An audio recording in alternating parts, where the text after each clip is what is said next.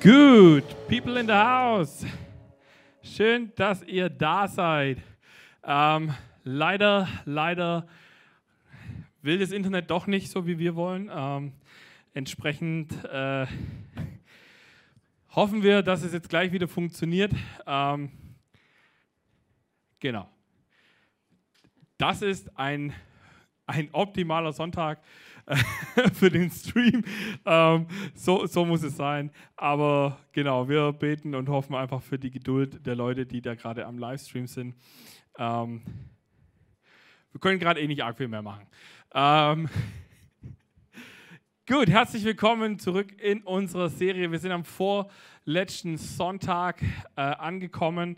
Ähm, wir sprechen über ein ganz geniales Thema. Aber eigentlich wollte ich sagen, ich finde diesen Song, ähm, den wir gerade gesungen haben, Sende Erweckung, ich weiß nicht genau, wie ihr den so findet, aber ich liebe dieses Lied, weil es ist so, eine, so ein Gebet für mich, äh, wo ich sage, ich wünsche mir, dass genau das passiert. Ich wünsche mir, dass wir eine Church sind, die, die diese Erweckung sich herbeisehnt und sie sich wünscht und sagt, hey, wir wünschen uns, dass Gottes Herrlichkeit auf diese Erde regnet. Nicht nur regnet, sondern dass sie, äh, dass sie einen Unterschied macht und dass Gott uns gebraucht. In Jesaja 45, ähm, Vers 8 lesen wir: Ihr Wolken am Himmel, lasst Gerechtigkeit herabströmen. Und du, Erde, sauge sie auf und lass Heil und Gerechtigkeit hervorsprießen. Ich, der Herr, bewirke dies alles. Und ich finde es so cool, ich liebe diesen Bibelvers, äh, weil er ist eigentlich die Grundlage von diesem Song. Und Praise the Lord, wir sind wieder online. Halleluja. Ihr kommt genau richtig für alle, die ich, ich wiederhole noch mal ganz kurz. Ähm, Senderweckung ist ein richtig genialer Song und ich liebe den, weil wir wünschen uns, dass genau das passiert, was hoffentlich gerade noch eingeblendet ist, nämlich ihr Wolken am Himmel, lasst Gerechtigkeit herabströmen und du Erde, sauge sie auf. Lass Heil und Gerechtigkeit hervorsprießen. Ich, der Herr, bewirke das alles. Ähm, ihr müsst euch vorstellen, das Bild, das, dort, äh, das da gebraucht wird, ähm, ist eigentlich ein ziemlich schönes Bild, weil ich mir, es hat mich erinnert an so einen Schwamm. Ich weiß nicht, ob ihr diese Schwämme kennt. Also es ist so ein ganz billiger Putzschwamm eigentlich. Und ich weiß nicht, ob du dieses Phänomen schon mal gesehen hast, was passiert, wenn der mit Wasser in Berührung kommt. Nämlich, erstmal passiert relativ wenig.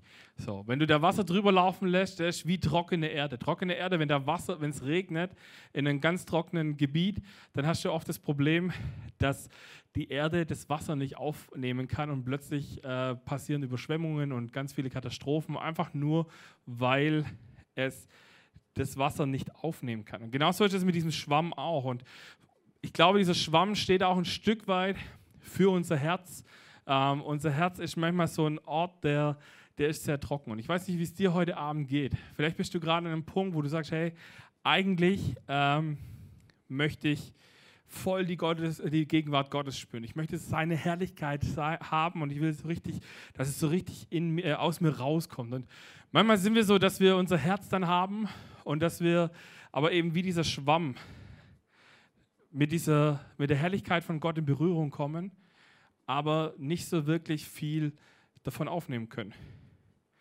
Und das Krasse ist aber, je länger wir uns ähm, dieser Herrlichkeit aussetzen, desto mehr nehmen wir auf, desto mehr nimmt dieser Schwamm auf.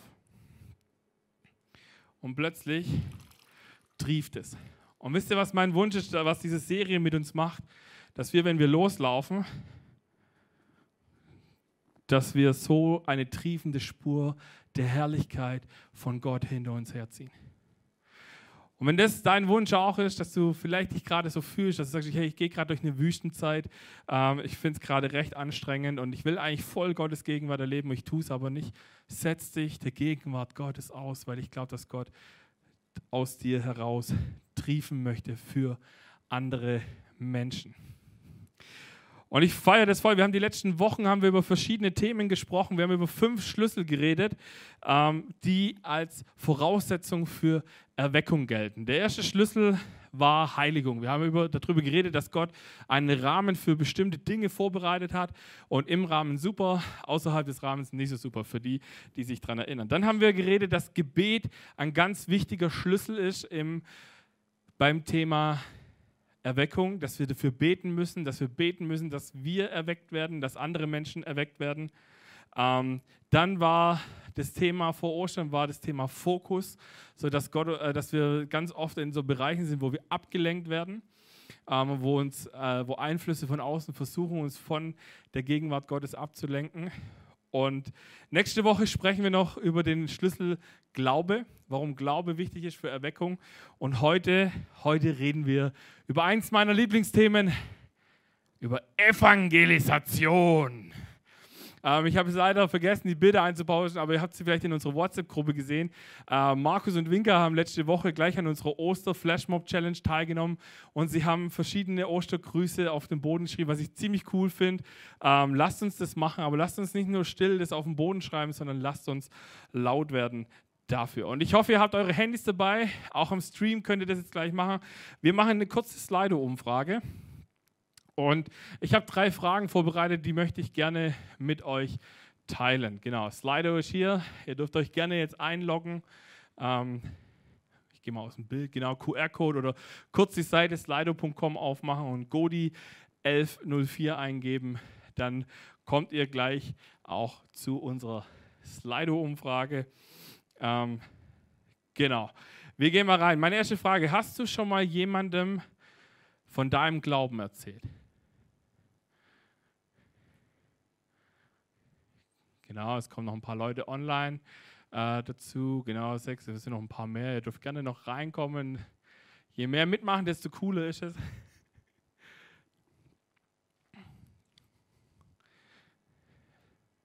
Genau.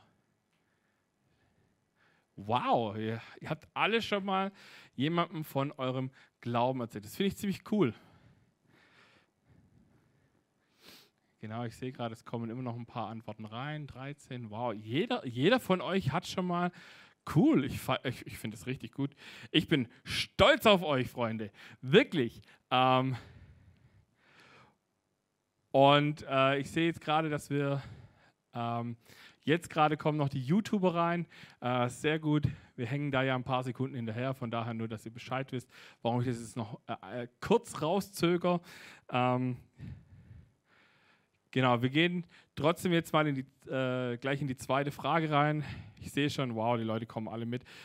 Sehr gut. Zweite Frage. Wenn ihr alle schon mal von eurem Glauben erzählt habt, dann würde es mich interessieren, konntest du bereits jemandem helfen, Jesus ins Leben einzuladen? Also hast du schon mal dich mit jemandem getroffen und gesagt, ich lade dich ein, dass wir äh, diese, so ein Übergabegebet sprechen. Dass jemand zu dir sagt, hey, komm, lass uns beten, weil ich glaube, dass Jesus in deinem Leben die Lösung für alles ist.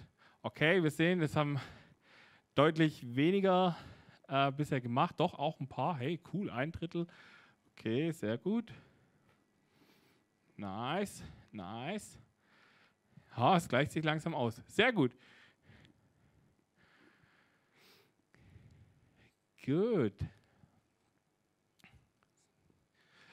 Okay, wir sehen, hier haben wir noch ein bisschen Luft nach oben. Konntest du bereits jemand zu Jesus, äh, jemandem helfen, Jesus ins Leben einzuladen? Sehr gut.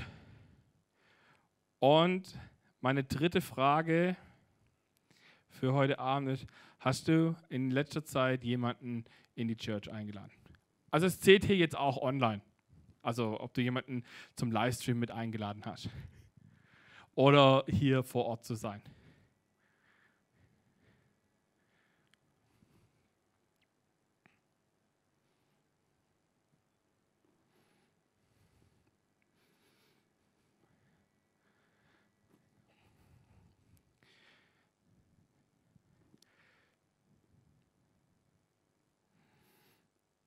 Genau, sehr cool. 17 Leute schon mitgemacht, richtig cool. Ähm, sehr, sehr gut. Ich äh, bedanke mich. Ich lasse mal die letzte Frage noch offen ähm, für die, die später noch dazukommen. ich finde es mega wichtig, dass wir eine Sache verstehen. Nämlich unsere Grundaufgabe ist es, dass wir unseren Glauben auf die Straße bringen. Deswegen habe ich mein Thema heute auch so genannt, Erweckung bringt meinen Glauben auf die Straße. Und ähm, die Bibel sagt eigentlich zu uns, hey, wir haben eine Aufgabe, wenn wir mit Jesus unterwegs sind. Und diese Aufgabe steht in Matthäus ähm, 28, Vers 19 und 20. Da lesen wir, darum geht jetzt zu allen Völkern und macht die Menschen zu meinen Jüngern. Tauft sie auf den Namen des Vaters, des Sohnes und des Heiligen Geistes und lehrt sie, alles zu befolgen, was ich euch geboten habe. Und siehe, wir, wir haben es genannt, und seid gewiss, ich bin bei euch jeden Tag bis zum Ende der Welt. Das ist unser Auftrag als Church, als, Jesus, als Menschen, die sagen, ich folge diesem Jesus nach. Ähm, in die Church zu kommen, ist schon mal cool. Das ist ein wichtiger Grundbaustein. Ähm,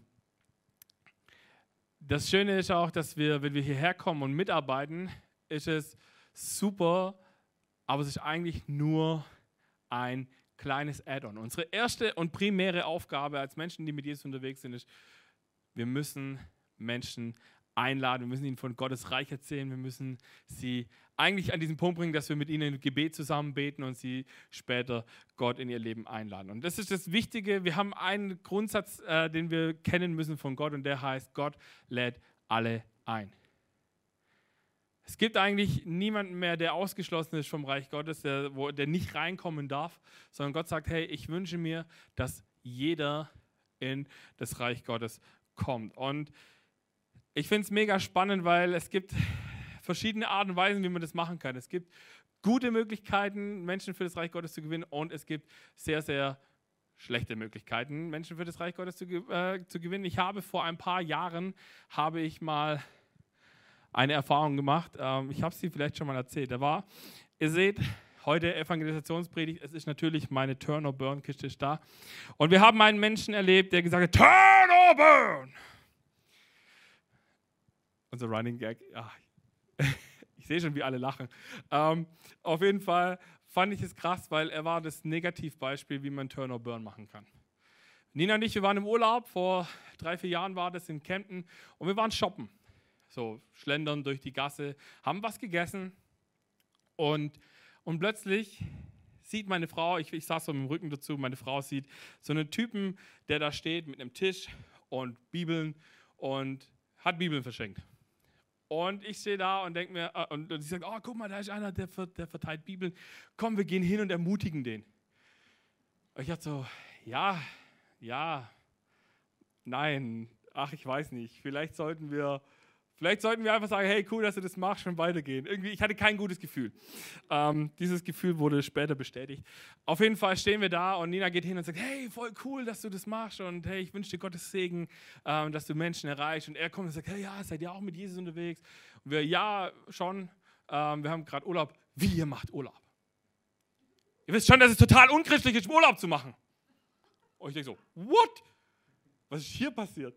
Ich war dankbar, dass Nina nicht erwähnt hat, dass wir Pastoren sind. Auf jeden Fall sagt, äh, sagt sie, äh, okay, wieso was jetzt das? Ja, also ich mache schon seit über 20 Jahren keinen Urlaub mehr, weil der Herr Jesus will nicht, dass wir Urlaub machen. Sondern wir müssen Menschen missionieren. Und übrigens, wer Urlaub macht, der glaubt nicht richtig. Und ich stehe da und sage, okay, what?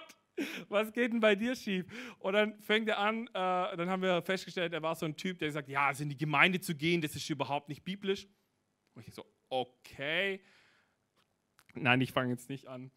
Dachte ich mir so. Und dann, ja, und übrigens Paulus und dann halber Paulus und Paulus und Paulus und es ging los, so, Paul, so nach dem Motto, Paulus ist viel wichtiger wie Jesus. Weil ich habe immer wieder mal gefragt, so, ja, und was denkst du so über Jesus? Ja, aber Paulus, nein.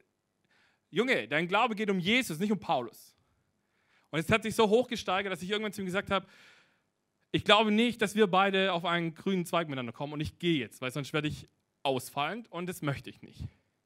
Und im Weggehen habe ich gesagt, und ich bete jetzt, dass so wenig Menschen wie möglich dieser Person begegnen und von dieser Person was von Jesus erfahren.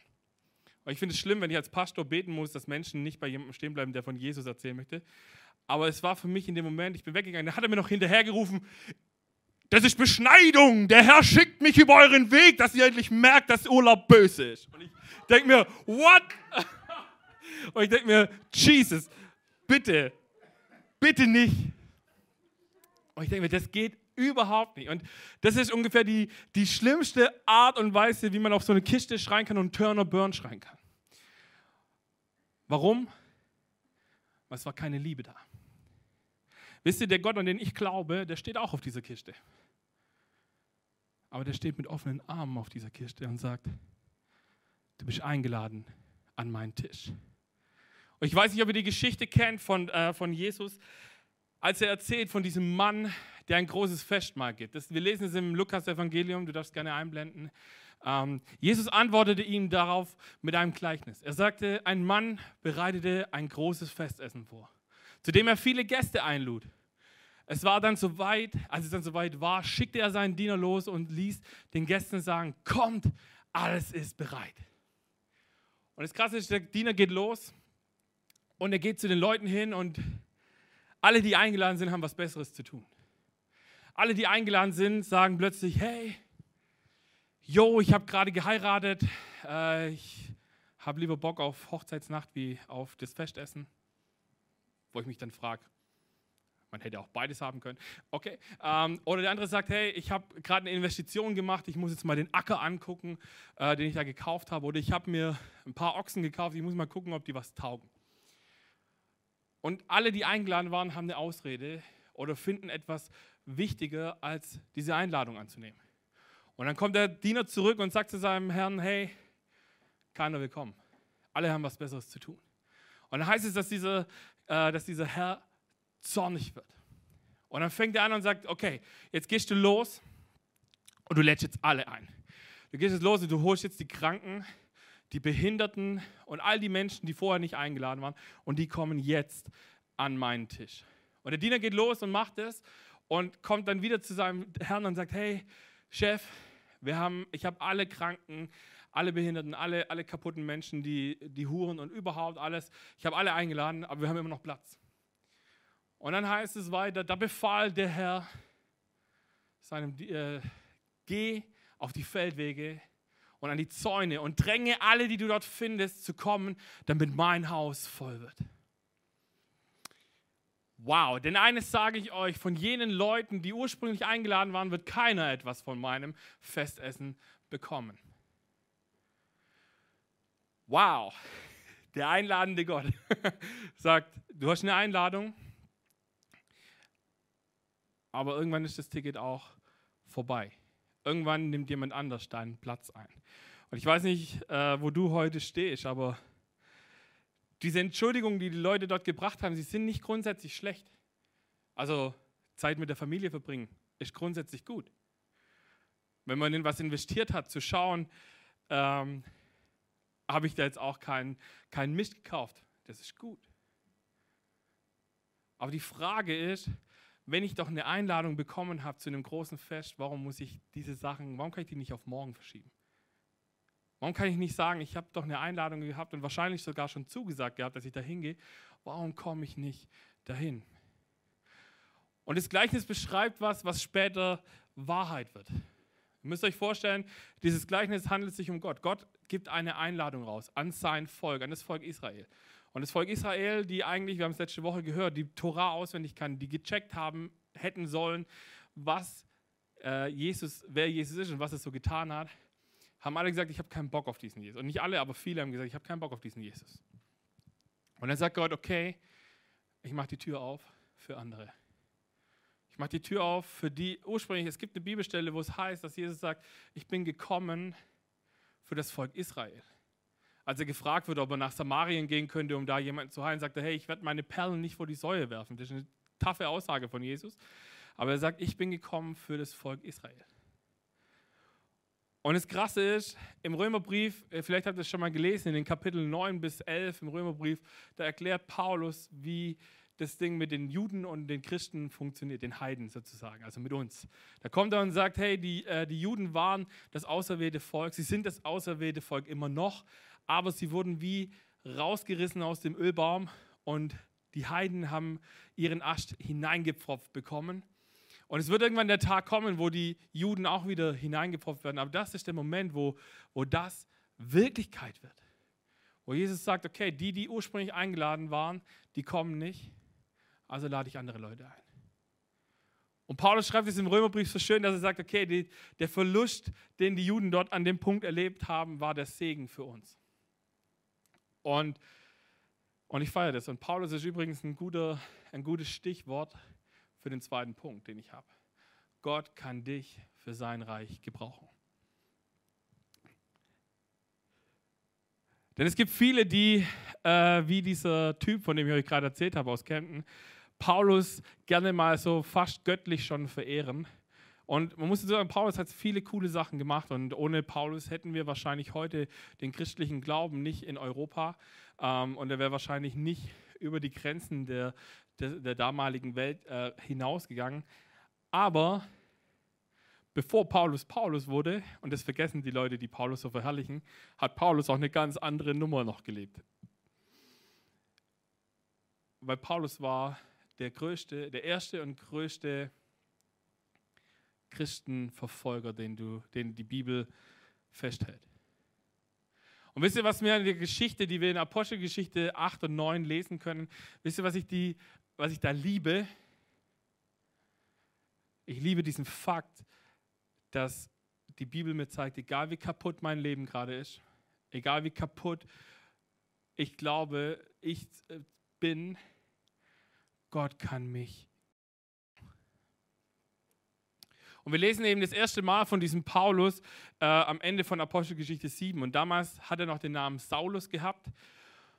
Und er wird eben zum ersten bekannten Christenverfolger. In Kapitel 8 setzt er alles daran, dass er Vollmächt, äh, Bevollmächtigungen kriegt, dass er die Christen jagen, wegsperren und töten lassen kann. Und er zieht los und alle haben Angst vor diesem Saulus. Äh, der, war bekannt bis zum geht nicht mehr. Jeder wusste, wer dieser Saulus ist. Und dann gibt es Kapitel 9. Kapitel 9 ist ein life-changing Moment gewesen. In Kapitel 9 gibt es plötzlich diesen Moment, wo, wo Paulus gerade so mit seinen Kumpels so am Reiten ist. Kennt ihr äh, Ritter der Kokosnuss? Ihr müsst euch dieses Geräusch vorstellen. Und plötzlich heißt es, es ist ein Licht, bam, und er, und er hört eine Stimme, die sagt, Saul, warum verfolgst du mich? Und er sagt dann, okay, hu, wer spricht da? Und dann heißt, sagt diese Stimme, es ist Jesus, den du verfolgst. Und es ist ein helles Licht. Die Umstehenden sagen, sie haben nur Licht gesehen und eine Stimme gehört. Und danach ist Paulus blind. Und das ist krass. Weil dann, dann sagt Jesus zu ihm, geh in diese nächste Stadt rein und dann warte. Und dort hat Jesus einen Diener vorgesehen, der gesagt hat, hey, komm hierher. Äh, da kommt jetzt ein Typ, der heißt Saulus. Und alle wussten so, okay, ja, Saulus, genau. Das, und, und, Hananias heißt der, heißt der Diener des Herrn, der, der dann anfängt mit Gott auch so ein bisschen zu diskutieren und sagt so, hey Jesus, du weißt schon, Christenverfolger und so, Killer-Typ, äh, der will mich umbringen wahrscheinlich, wenn ich, den, wenn ich zu dem gehe. Und dann heißt es eben in, in Vers 15, aber der Herr sagte, geh trotzdem zu ihm. Ich weiß nicht, ob du das schon mal erlebt hast, dass Gott, dir, dass Gott dir was aufs Herz gelegt hat und dass zu dir sagt, geh trotzdem. Und du denkst, nein, ich will nicht. Alle, alles in meinem Kopf, alles, was ich bin, sagt, ich sollte es nicht tun. Und Gott sagt, geh trotzdem. Ich hasse diese Momente, wenn Gott es macht. Aber, aber sie sind meistens sind sie gut. Denn gerade ihn habe ich zum Werkzeug auserwählt, damit er meinem Namen in aller Welt bekannt macht. Bei den nichtjüdischen Völkern und ihren Herrschern ebenso wie bei den Israeliten.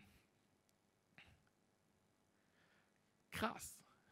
Es geht dann weiter und er sagt, ich, ich, ich, ich zeige ihm gerade, ähm, was er noch alles erleiden muss, äh, bis es dann losgeht. Aber, aber ich finde es so eine krasse Geschichte. Paulus der Typ, der alle verfolgt hat, die mit diesem Jesus unterwegs waren. Das heißt, an einer Stelle, als sie Stephanus gesteinigt haben, der erste Märtyrer, den die äh, Geschichte beschreibt, dass, Paul, dass Saulus dabei saß und dass er es gut gefunden hat. So ein Nebensatz in der Bibel. Und Saulus fand es übrigens gut. Okay. Und wisst ihr, was krass ist? Ich glaube, eine Begegnung mit diesem Jesus verändert dein Leben. Das ist der Grund, warum wir Church machen. Das ist der Grund, warum wir Menschen hierher einladen. Warum wir Menschen einladen, mit diesem Jesus unterwegs zu sein. Weil wir glauben, dass eine Begegnung mit Jesus dein Leben verändert. Erweckung verändert dich und die Art und Weise, wie du lebst. Wenn wir erweckt werden, dann werden wir anders leben. Und egal, wo du gerade stehst mit diesem Jesus, egal, wo, du, wo deine Reise ist, ob du denkst, du bist nah dran oder du bist weit weg, vielleicht bist du an einem Punkt, wo du denkst, Gott kann mich nicht gebrauchen. Die Geschichte von Paulus erklärt uns doch, Gott kann, egal wie kaputt dein Leben ist, er kann dich gebrauchen. Und er will dich gebrauchen, damit sein Reich wächst. Und vielleicht bist du an einem Punkt, wo du sagst, okay, wie kann ich denn Reich Gottes in mein Umfeld bringen? Wie kann ich Reich Gottes in mein Umfeld bringen? Euch will ich challengen, vielleicht probierst du es die nächste Woche mal aus.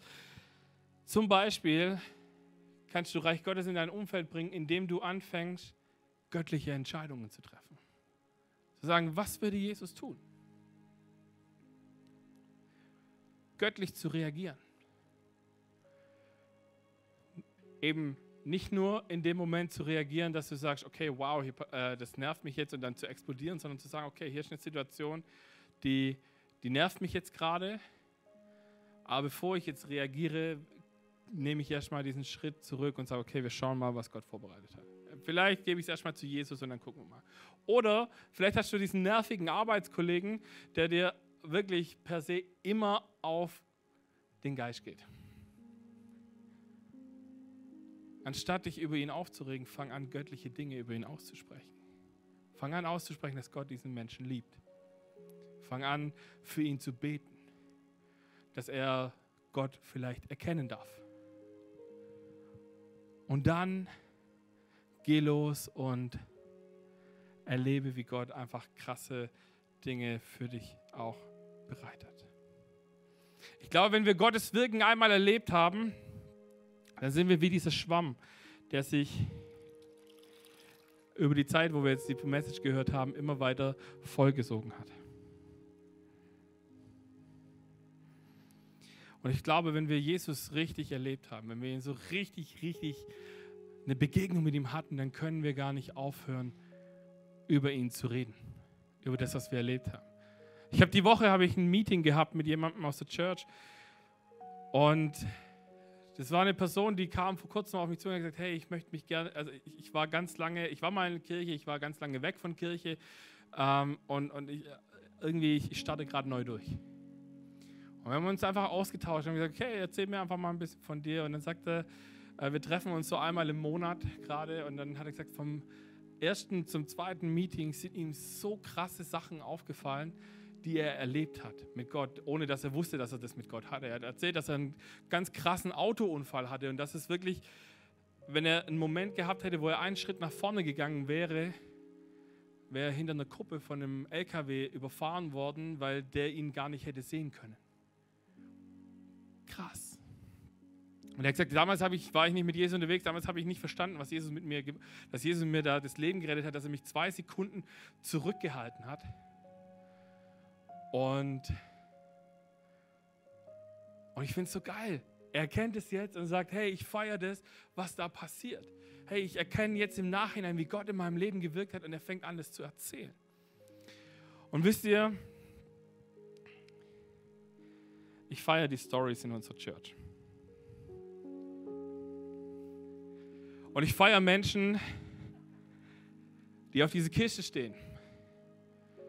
Ich feiere Menschen, die auch Turn or Burn schreien, wenn sie das mit Liebe tun. Aber wisst ihr, was ich noch mehr glaube?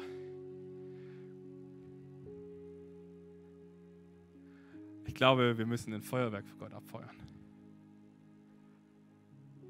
Jede Geschichte, die wir erzählen von Jesus, wo Jesus in unserem Leben was getan hat, sind die Momente. Kann ich einfach drücken? Gut. sind die Momente. Ja, nicht, dass ich jetzt drauf drücke und es passiert nichts. Jeder Moment, wo wir anfangen, Geschichten über Gott zu erzählen, und wo Gott in unserem Leben gewirkt hat, sind die Momente, wo wir ein Feuerwerk für Gott abfeuern. Und es ist der Moment, wo wir, das sah jetzt viel brutaler aus, gell?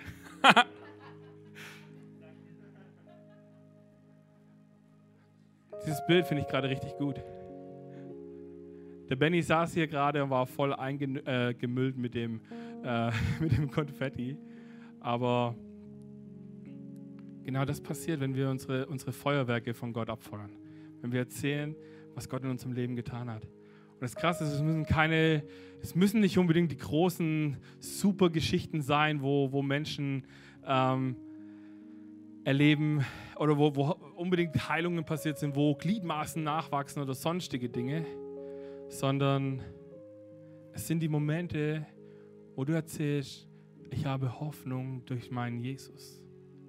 In einer Zeit wie jetzt, wo keine Hoffnung da ist, hinzustehen zu sagen, ich habe eine Hoffnung und ich möchte sie gerne mit dir teilen. Ganz unaufdringlich, sehr liebevoll. So dass du sagen kannst am Ende des Tages, es ist deine Entscheidung, was du tust. Aber ich lade dich ein, dass du sie tust. Weil ich glaube, dass Jesus heute noch wirkt. Glaubt ihr das auch? Am Stream, glaubst du, dass Jesus heute noch wirkt? Dann fang an, das zu erzählen, wo Jesus wirkt. Behalte es nicht für dich. Wir müssen laut werden, indem wir den Leuten erzählen, was Jesus in meinem Leben gemacht hat, in deinem Leben gemacht hat, und zwar liebevoll. Und zu sagen, dieser Gott, an den wir glauben, er steht hier auf dieser Kiste mit offenen Armen. Und er sagt, komm in mein Reich, komm an meinen Tisch, komm in das Haus des Herrn, weil dort ist es gut. Und wisst ihr was? Ich glaube, dass die Welt in sehr vielem besser ist wie die Church. Ich glaube, dass die Welt bessere Konzerte macht wie die Church. Dass sie besseres Licht hat und dass sie einen besseren Sound hat wie die Church. Jetzt nicht mehr aber bei uns, aber früher. Ähm, ich glaube, dass die Welt in sehr vielen Punkten besser ist, aber in einer Sache sind wir besser als die Welt. Alex, du darfst gerne einblenden. Das Einzige, was wir der Welt bieten können, ist die Gegenwart Gottes. Schönes Licht, guten, guten Ton, das kriegen sie überall. Gemeinschaft können die Menschen in jedem x-beliebigen Verein erleben. Aber die Herrlichkeit Gottes können sie nur in der Church erleben. Und deswegen müssen wir anfangen, wenn wir sagen, Erweckung bringt meinen Glauben auf die Straße, dann heißt es, ich lade die Menschen ein in die Gegenwart von Gott. Du musst nicht hinstehen und sagen, hey, ich lade dich ein, weil meine Kirche ist total cool, komm doch mal vorbei, weil alles ist geil hier. Nein. Sondern sag, komm hierher, damit du die Gegenwart Gottes erleben kannst.